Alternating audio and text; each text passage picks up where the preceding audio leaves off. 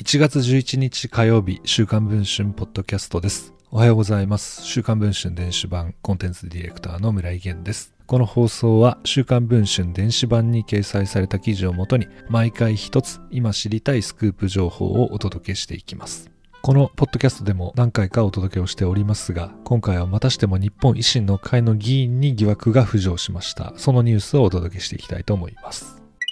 日本維新の会の池下拓衆議院議員が自身の父親から地元事務所の無償提供を受けているにもかかわらず政治資金収支報告書に記載していないことが週刊文春の取材で分かりました。政治資金規正法違反不記載の疑いがあります。さらにこの不記載は父親からの個人献金の上限を超えた寄付となる可能性が高く別の政治資金規正法違反同一のものに対する寄付の制限の疑いもあります。2011年から大阪府議を3期11年務めた池下氏。昨年10月の衆院選では大阪10区から出馬し初当選を果たしています。下馬評では立憲民主党の辻元清美氏が優勢でしたが人気者の吉村府知事も応援に駆けつけ小選挙区で勝利。辻元氏に比例復活も許しませんでした。池下氏は当選直後から NHK の日曜討論などに出演。任期1日で100万円出る世間の常識では考えられないなどと述べいわゆる文書通信費問題の火付け役となりました。その池下氏の政治団体池下拓後援会の収支報告書によれば元高槻市議会議長の父節夫氏が2017年から2020年にかけ個人献金の上限額である150万円を毎年寄付しています。さらに池下氏は池下拓後援会や自身が代表の政党支部日本維新の会高槻三島支部の事務所を父親が所有する自宅敷地内に置いてきました。地元の関係者によると父親である節夫氏の市議時代からスピーカーなど選挙グッズが置かれ10名ほどの会合もできる事務所だといいます。周辺の相場を考えるとここの家賃は月4万から5万円程度とみられます。ところが、府議時代の池下拓後援会の収支報告書には家賃名目の支出は見当たりません。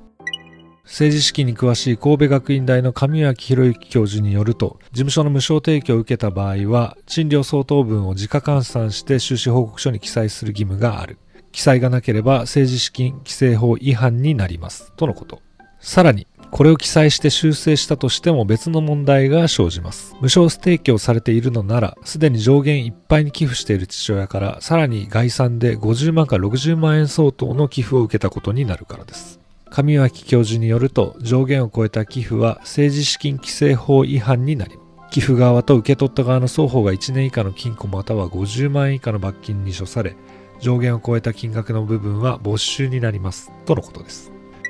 週刊文春の記者は今回池下氏を直撃取材。家賃分を含めると父親からの献金が上限を越した違法献金になるのではという指摘に対し池下氏はなるほどなるほどなどと答えました。日本維新の会は政治と金の透明化を掲げています。所属議員の政治資金問題に対しどのような対応を取るのかが注目されます。現在配信中の週刊文春電子版では、そんな池下氏の人物像や池下氏との詳しい一問一答などについて報じています。ご関心がある方はぜひチェックをしていただければと思います。